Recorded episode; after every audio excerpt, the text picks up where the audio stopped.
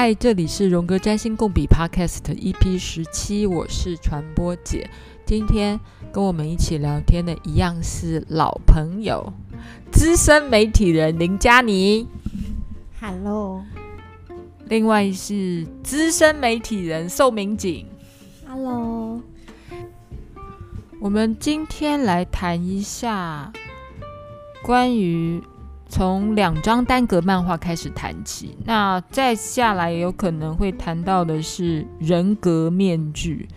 人格面具在荣格心理学来说的话，它叫做 persona。那你也可以说，现在很流行，我们说 persona 就是所谓的人设、人物的角色设定嘛，好，人物设定。那什么叫做 persona？在在占星上面的话，我们第一个想到其实就是我们的第一宫，我们的上升星座。所以有人说你生下来是什么样子的状态，其实就是在你的第一宫会呈现。还有你的外表可能是类似什么样的气质，也可以从第一宫来展现。但是的确，我们要思索的事情是：难道？外表的状态只有从第一宫来看吗？可能未必哦，因为所有的个人行星、太阳、月亮、火星、金星跟水星，其实也都会展现你所谓个人的特质啊。所以，关于人格面具这件事情，是不是只有从第一宫或是上升星座来看？其实不尽然。好啦，那我们再说回来一下，我们今天要谈的这两张单格漫画，就民警可不可以帮我们解释一下？就是有一张漫画嘛，哈，就是说到底所有毛病的背后到底躲的是谁嘞？然后第二个就是说，妈的，看完这张漫画单格漫画的感受是什么？嗯，我觉得是。自己常常是才是困住自己的那个人，然后前提是你有没有很足够的了解自己。那嘉妮嘞？你看完这张单格漫画有什么感受？不要觉得自己就是这么帅，对，或者是想要变成很帅，对，这样子会很痛苦，就是每天就骂的骂的，因为就是没有这么帅。另外还有一个四格漫画，是一个男生，然后他有一张有点臭的脸，然后一层一层的往里面扒下来，一张一张的皮脸皮，然后有不同的表情。所以，嘉妮，你看到这张漫画，你的感受是什么？嗯，就是。人的情绪的反应可能并不是他他内心的真正的想法，对。然后我们可能会用别的情绪伪装，然后去去掩饰掉真正的情感，或者是对意念，巴拉巴拉巴。那民警，民警嘞？嗯，我觉得，因为他最后一张。真正的自己是一个背影，然后是缩在那边的感觉，所以他应该是很脆弱，或是很伤心，然后他自己可能也不敢面对的，所以他只能用别的情绪来掩盖，就是生气、愤怒，或者是其他不一样的感感受。但是其实是因为他可能没有自己也不敢面对那个真正的自己，这样。其实呃，这两张都超有意思啦。第一章我们就是讲所有问题的背后到底是谁嘞？他用 “who” 这个字，对不对？代表好像有一个人在那里。所以当这个人扯下他的呃面具嘛，那算是一张布嘛，把他脸遮起来一张布。哦，原来发现他那是他自己。但刚才嘉妮讲了，不要以为自己这么帅，不要想要一直做很帅的人，也许就没有这个问题。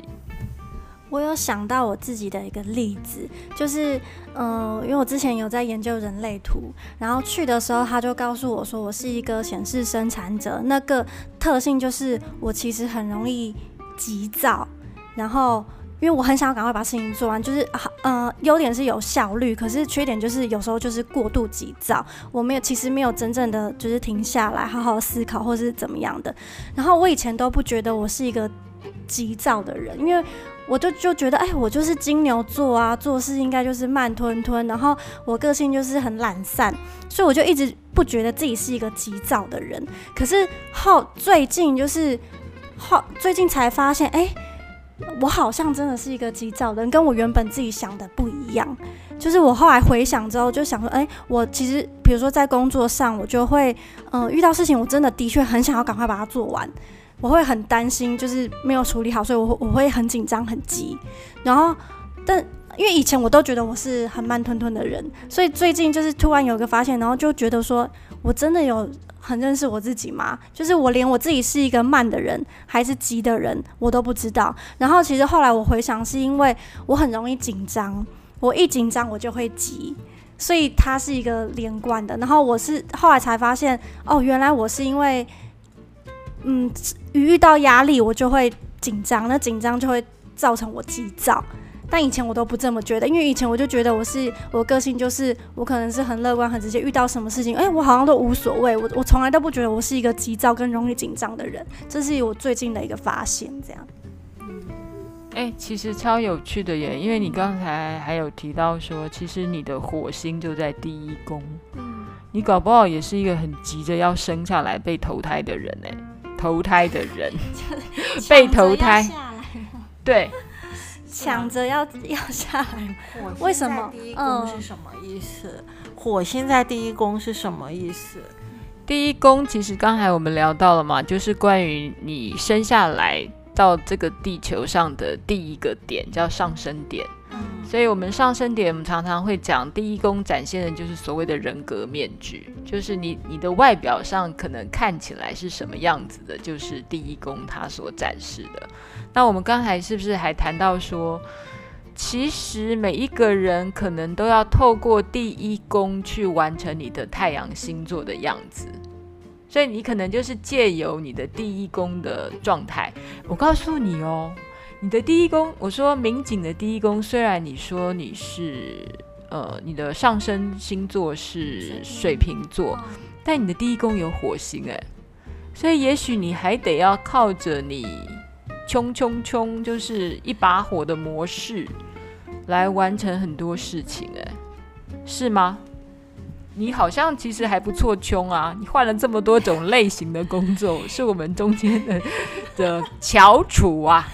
因为我以前真的觉得我是一个很慢的人，我从来就不觉得我是一个冲动的人。但是最近几年，我发现我好像真的蛮勇勇敢的，就是我想到什么，我就就会跑去做。最近几年才变这样。就是，然后我就是遇到什么想玩的，我就赶快跑去玩。然后换工作，我也是很勇敢的，就做了很多种 不不同类型的工作。但以前的我真的觉得自己，我就是金牛座啊，我就是一个慢吞吞，然后有点懒散，我就是什么事都无有点无所谓的人。我们再来复一下霍华萨斯波塔斯他写的这个占星十二宫位的研究里面。他提到说，上升星座是自我孕育的方式，人的最后会长成成为太阳星座象征的模样，但是呢，要透过上升星座呢，才会迈向太阳星座。意思是说，上升星座的模式是你进入成为你自己的一个管道。所以你的意思，你的因为你的第一宫没有火星，诶。所以你还真的要有一把火的态度，才能成为你自己。它上面还有一个有趣的意思哦，他写说上升星座是必须要进行这场英雄之旅的方式。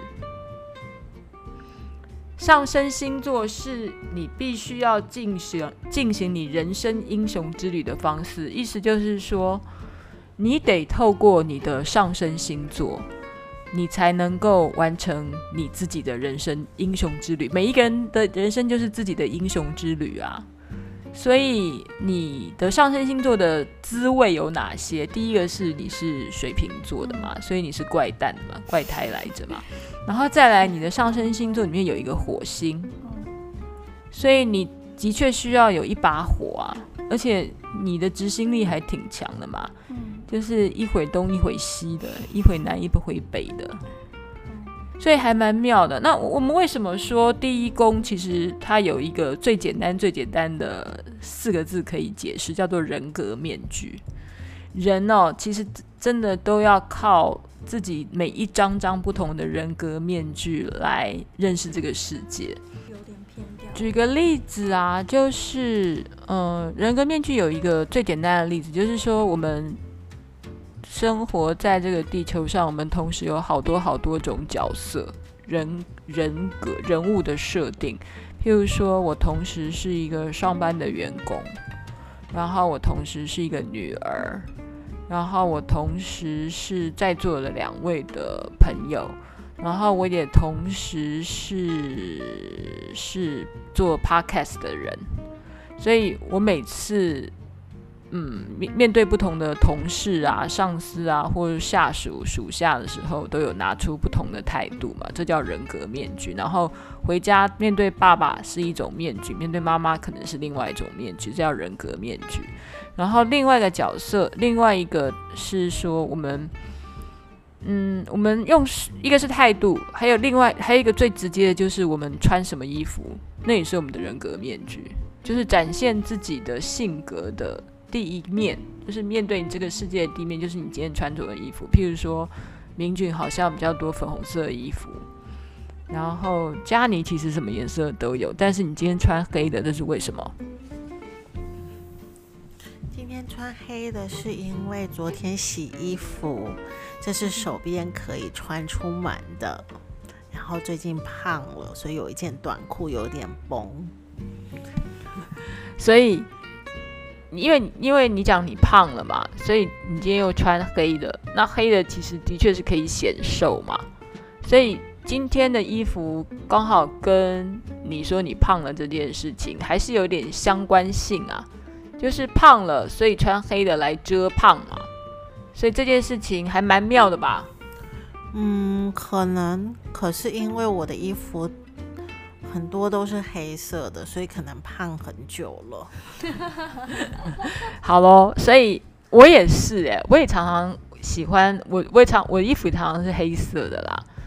那有人说呢，是因为我是天蝎座的啊，所以喜欢黑的。其实很多天蝎座都喜欢穿黑色的，就是搞神秘呀，或是或是没自信哎，没有自信的人也常常会穿黑色的。对，然后宋明景，你想，你常常穿粉红色衣服，对不对？好像不是粉红色，但我比较多浅色的衣服，因为我自己好像没办法驾驭很深，就是全身黑啊，或是那种，我就会变成一个很渺小、很朴素的人，所以我的我的好像都会比较浅色，然后看起来会比较亲切，就是有亲和力一点这样。你看，好有趣哦，就是说。我们每一个人的投射啊，都是不一样的，对颜色的投射。所以你讲到深色的衣服，你会觉得需要有有一种个子啊，或是肥胖来驾驭它。但是，对对对，或个性来教驾驭它。但是我跟佳妮就是觉得说，我们其实黑可以遮三丑，反而有这样的一个心情。但是你会觉得，我是因为我。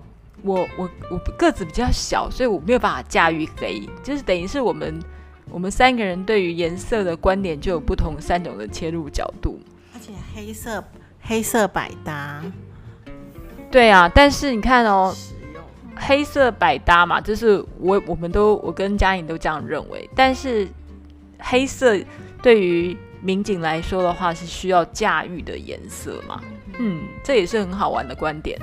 而且刚刚民警说，就是希望觉得这样比较有亲和力，可是他明明就已经长得很有亲和力了，就是会感觉比较符合我的人格特质的感觉，这样。是啊，就是民警的衣服都是粉的啊，粉蓝、粉绿、粉红、粉紫、粉土，彩度比较低的颜色。彩度都是加白了，应该是说明度很高，但因为都加白了，所以彩度比较低。哎，好，大概是这个概念。好喽，所以我们刚才聊到的是，呃，穿什么衣服、什么态度，就是你的人格面具嘛。然后我们回到刚才的第一章、第二章我们要谈的那四个漫画的漫画里面，然后那个漫画其实，嗯。他其实很很很基本是，本来第一章是一个凶巴巴的一个男生，然后他看起来很很很好像很沮丧吧，还是一个比较严肃的表情。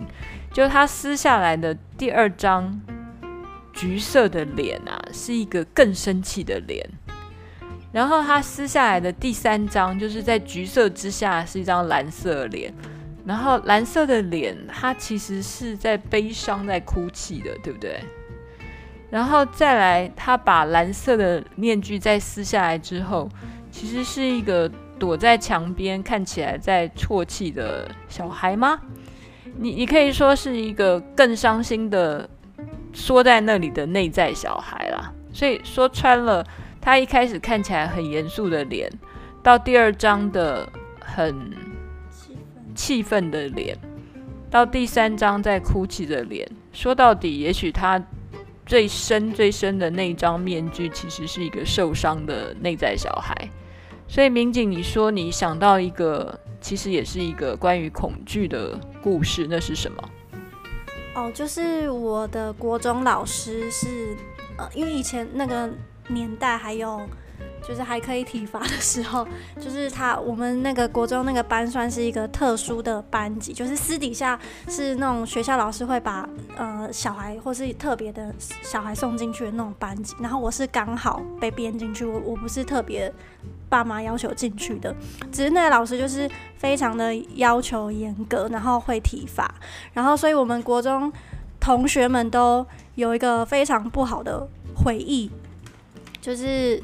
那个时候都很很痛苦，然后到了这几年，就是我有跟其中一个国中同学联络上，然后我们就突然谈到这个老师，他就说，他就跟我分享说，他其实到现在都还是觉得那个老，就是那个老师给他的留下来伤害很大，他很常会梦到那个老师老师，然后会觉得当初就是为什么会呃给他造成这么多的阴影，然后我听到的时候我也吓到，因为我也有。一样的事情，我在很焦虑，或是可能现实生活中有遇到一些担忧的事情的时候，或是很很紧张的时候，我也会梦到那个老师。就是我们两个一一一讲完，就说天哪，就是怎么就是那个老师的梦魇还在，好可怕哦。然后我除了梦到那个老师，我还会一直梦到我们在就是坐在那个教室里面考试的情景，然后老师就就站在前面。对，到现在可能只要我只我我现在只要一一梦到这个梦，我就知道啊，我现实生活中我可能嗯、不一定自己知道，可是梦梦有梦到这个情境，就代表我的身体可能要要要提出警讯，告诉我说最近可能压力太大，有点紧绷这样。哎、其实民警超有那个解梦的慧根呢，就是嗯、在在精神分析里面的解梦啦，至少在。荣格派的解梦的方式里面，而且解梦很多嘛，什么关什么周公解梦啊，就是东西方各个门派都有解梦的方式。但在荣格派的解梦的方式里面，其实也有很多啦，就是嗯，有几个说法，譬如说，你梦到里面梦里面的角色的每一个人物，其实都是你自己耶。你梦到的男生哦。他其实是你的阳性灵魂，就是我们之前所讲过的，是你的阿尼玛。然后，如果你一个男生如果梦到一个女生，或是他梦到跟一个女生上床，或是跟一个重要女生在干嘛，其实那个那个女生的形象是他的阴性灵魂，是阿尼姆斯，阿尼姆斯。所以就说你。梦里面的每一个角色其实是都是你自己。有一个解法是这个解法，当然还有别种各式各样的梦，梦梦的样态太多了啦。然后有一些梦可能也有人梦到预言梦嘛，那预言梦也许真的就是预言梦，所以梦的解法很多。所以你刚才说，你每次只要梦到那个老师，你就会知道，其实你最近生活里面有一个恐惧。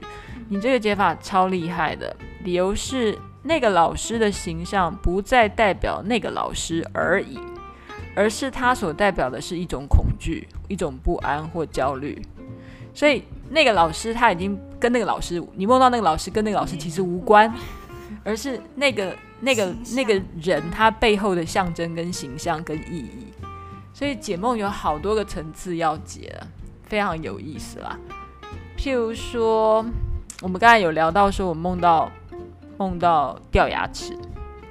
你上次梦到掉牙齿是什么状态？有点久嘞，可是应该是有在上班的时候。那加你嘞？就是也，你最近都没有再梦到了，嗯，可能是几年前还会有，而且都会很真实，而且起来就会真的觉得快要脱臼了，对，然后会会怀疑说我是不是要看牙医这样。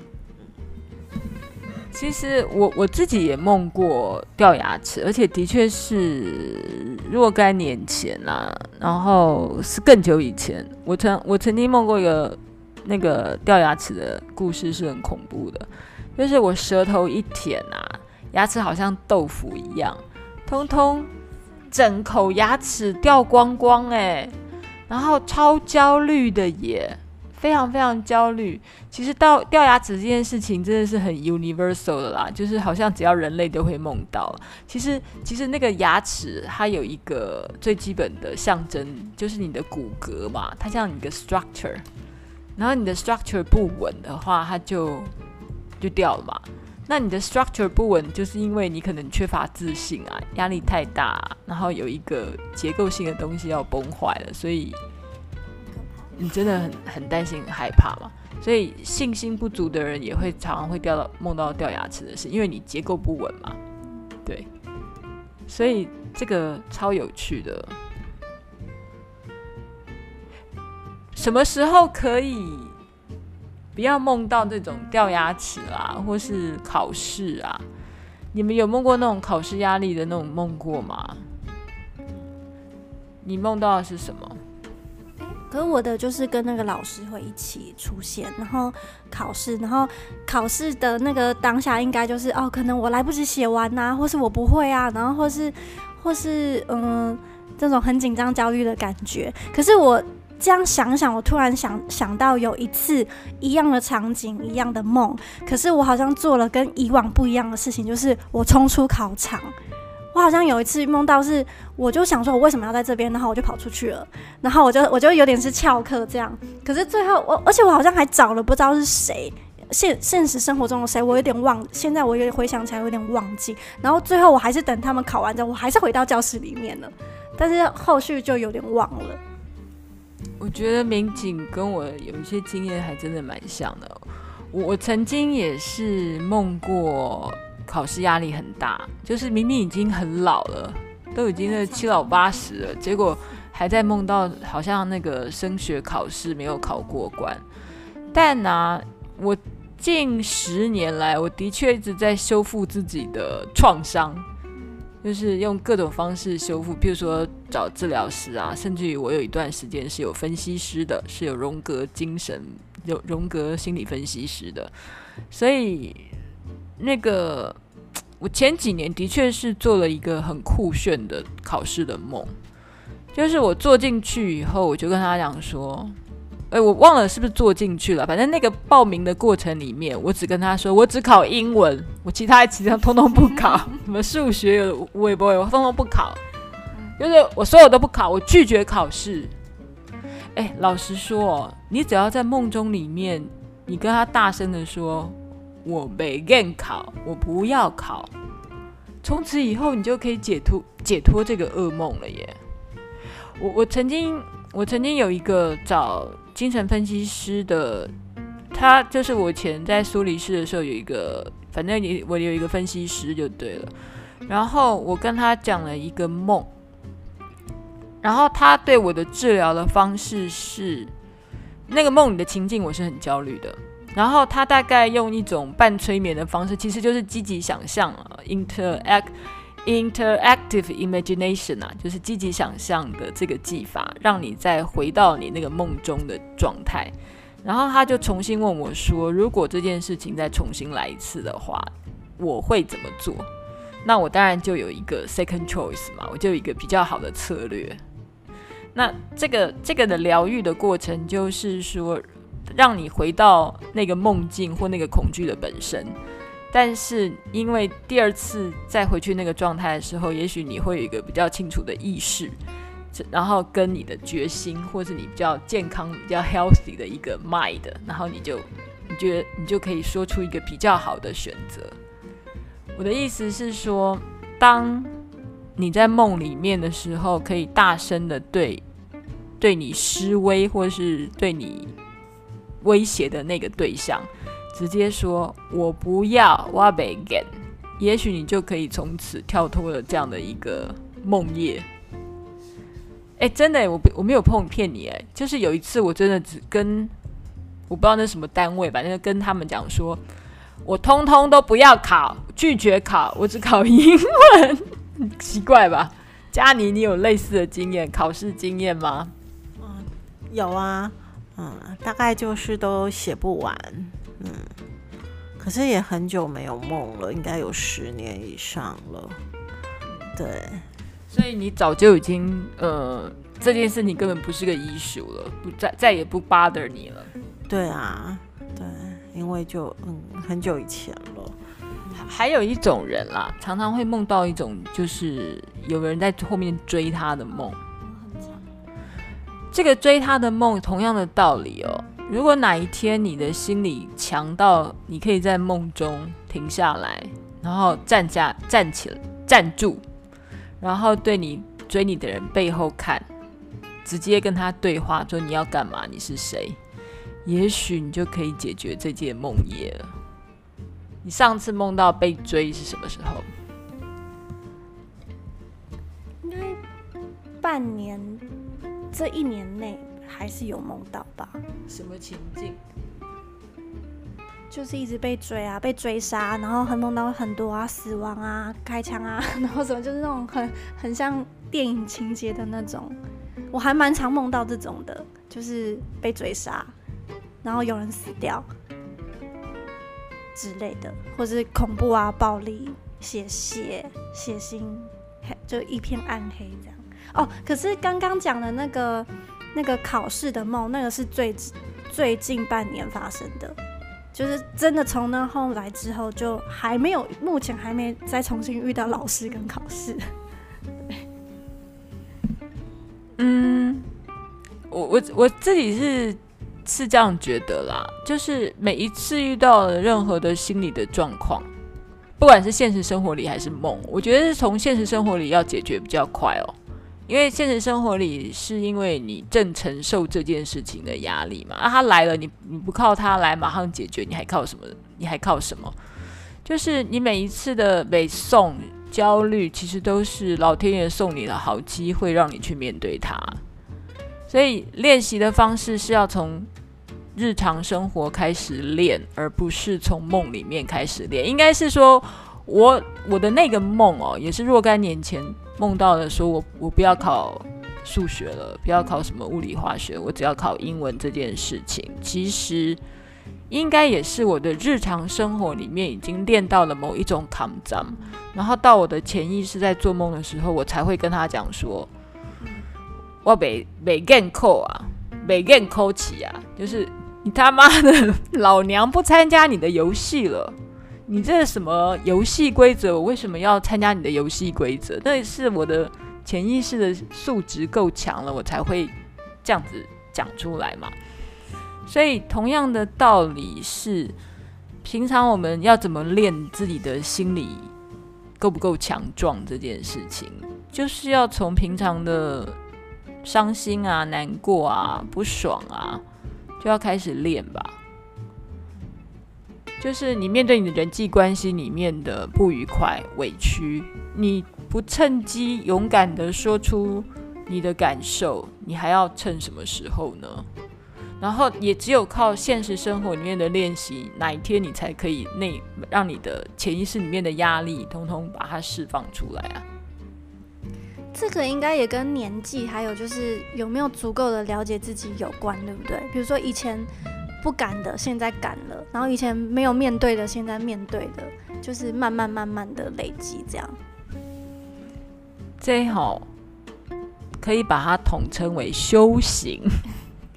修行的意思就是每天自省自己内心里面有什么样的情绪嘛，然后那些情绪啊，你你不是说哦，我现在好像不爽已经过了，你就不理他。其实每一次不爽，其实都是你的 psyche，你的心灵在告诉你说，你的内心有一个结节哦，你要不要注意一下子哦？就是荣格心理学里面有一个 term 叫 complex，叫情结。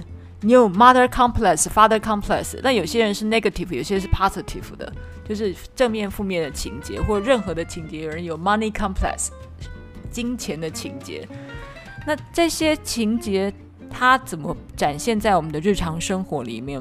就是我们情绪的突起，情绪就是喜怒哀乐啊，就是这些突起其实都在提醒你说。你正有一个 complex 正在发生哦，你还不好好利用你的心灵，好心送你一个礼物，你就你还不视它为一个事情，就让它过了，其实这是很可惜的。然后这件事情必须要一次一次的去面对它嘛，这样子你才会进步嘛。就是说，至少你的心灵会顺嘛。就是我们总是有一个想法，是我们可能。嗯，活到七老八十以后，我们希望我们的心灵更平静啊，然后可以更跟内外合一。内外合一的意思就是荣格说的个体化历程 （individuation）。individuation 的态度就是，我们再也不用拿出这么多的人格面具来面对这个世界了。我们可以把，我们可以内外合一，我们可以不用再见人说人话，见鬼说鬼话。我们可以见到任何的事情，就是做自己，拿出一套准则来面对全世界，这就是所谓个体化历程要做的事情。所以，民警最近的情绪突起是什么？老天爷送你的礼物是什么？应该是说这几年，就是我有发现，比如说，就是因为我这几年这这几年开始去。碰我以前其实就很想要玩的东西，比如说水上的活动。可是以前，比如说大学那时候，我其实那个时候就有想要，比如说社团时候参加什么水上救生社。可是同学们都会说，就是啊，那好热哦，好晒哦，好累哦，而且都是男生，你干嘛一个人去玩那个？所以我就不敢了。然后一直到毕业后。那时候的男朋友不喜欢碰水，所以我一直都没有去做这件事情。直到后来跟那个交往很久的男朋友分手之后，然后我就突然觉得，哎，一个人好像可以做很多事情，哎。然后我又换了工作，换了环境，所以我就突然一个很冲动，就我要玩什么我就全部去玩了。然后到最就最近这两三年玩得很开心，然后才发现，哎，以前怎么那么傻？就是因为人家说不要，我就不要。然后我都不敢做，可是就是这几这两三年就觉得，哎，其实一个人去做也没有什么，就你反而会更知道你自己要的是什么，然后更用你的方式活在这个世界上，因为你真的去碰喜欢的东西，才发现，哎，我原来跟就是有兴趣的东西跟自己喜欢的东西那个玩起来的感觉就是不一样，所以我就觉得，嗯，做自己蛮好的。这个超有趣的啦，那个。如果又又回到荣格他讲的，每一个人，每一个人活在地球上，然后你所碰到的任何人，其实都会变成你你的镜子，就是你跟他相，你跟他越亲密哦，他越是你的镜子啦。然后，嗯，不管你是你哪一任男朋友啦，他都是你的阳性灵魂。就每一个人的心里都有阴性灵魂或阳性灵魂，这是 according to 荣格的心理学。那你的阳性灵魂的的投射，好、哦，会是譬如说是一个男生形象的人，他也许是女的啦，但是他也许是男男生形象的人。那你的阴性阴性灵魂的投射，也许是你自己，因为你是个女生，但也有可能投射在别人的身上，譬如说你的母亲。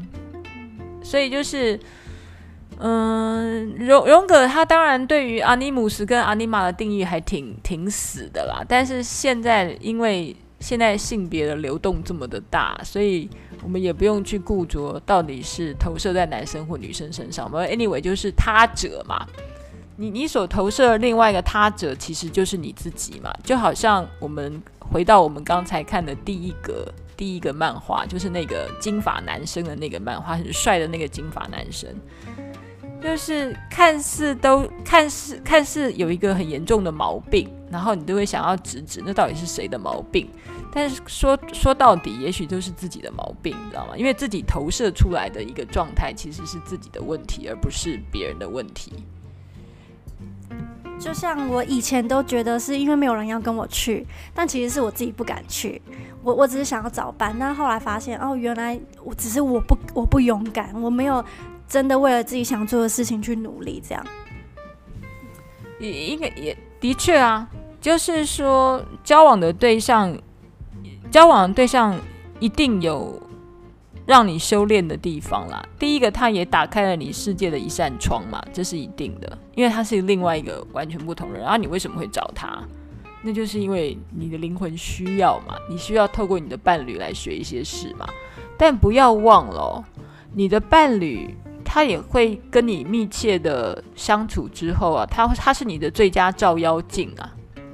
就是荣格心理学里面还有一大块是在讲的是。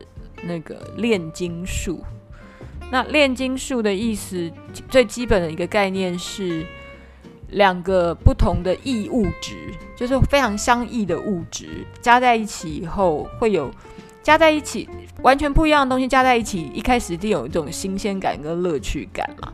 但加在一起其实是很痛苦的，但也唯有长期的加在一起，并且关在一个熔炉。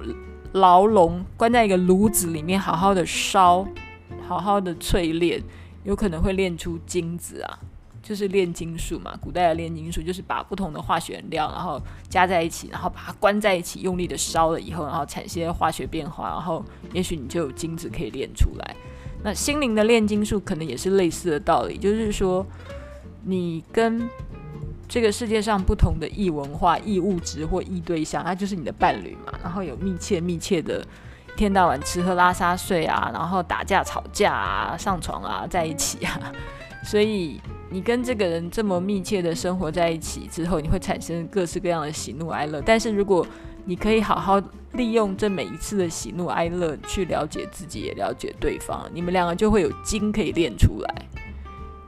但这绝对是一个很很困难跟很勤劳的历程啊！因为如果你又把问题丢在那或逃避，都不去面对，也不去谈，黑掉不好啊啦！所以，所以，呃，譬如说，民警讲的是跟前男友的故事，那个前男友一定有带给你很多很棒的地方嘛。但后来你也有发现，他可以，他他他让你学到一点是，你可能还是要去做自己啊。但但另外的说法是，如果他的如果没有他，也许你还不知道你可以做自己呢。就是想做这些事情，对，就是让你知道你这么想做这些事情。嗯，是，其实是真的欸，因为现在回想那个时候的我，就是感觉是因为我以前可能就是一个比较没有什么目标的人，或是没有特别想要。做什没有特别有什么兴趣或没有特别想要做什么的人，然后他反而是一个兴趣很明确的人，所以可能呃日常生活或是要做呃休假什么都是可能会以他的兴趣比较多为主，因为我我自己那时候还可能还没有发觉自己真的喜欢玩什么，然后比如说他他怕水，那我隐约知道，我当时隐约知道我喜欢水，可是我其实还没有去玩过，我也不知道，所以我就哦因为他怕水，那我就。我就觉得啊没有伴，然后我就我就不敢去了，或是我找不到别人想要跟我去，我就我就不想去。对，以前以前的我是这样，对，所以是因为跟他分开之后，然后才自己去，就是想说好试试看，然后才发现，哎，我真的哦，原来这是我喜欢的事情，这样。好喽，恭喜喽，恭喜你！就是我们每一天比昨天要更认识自己啦。我觉得这件事情就是可喜可贺的。我们今天算纯闲聊，也没有闲聊。我们一开始其实是想要聊的是人格面具。我们从一开始的，我们今天其实我我们今天一开始就是从这两张漫画，它算单格漫画好了，然后来聊，嗯，这两张漫画之下的荣格心理学，或是这两张漫画之下的延伸，我们聊到了哪些事情？所以想知道我们这两张漫画到底长什么样子的，请你上。传播姐实验室的脸书，给我批评指教订阅，谢谢，先这样喽，拜拜。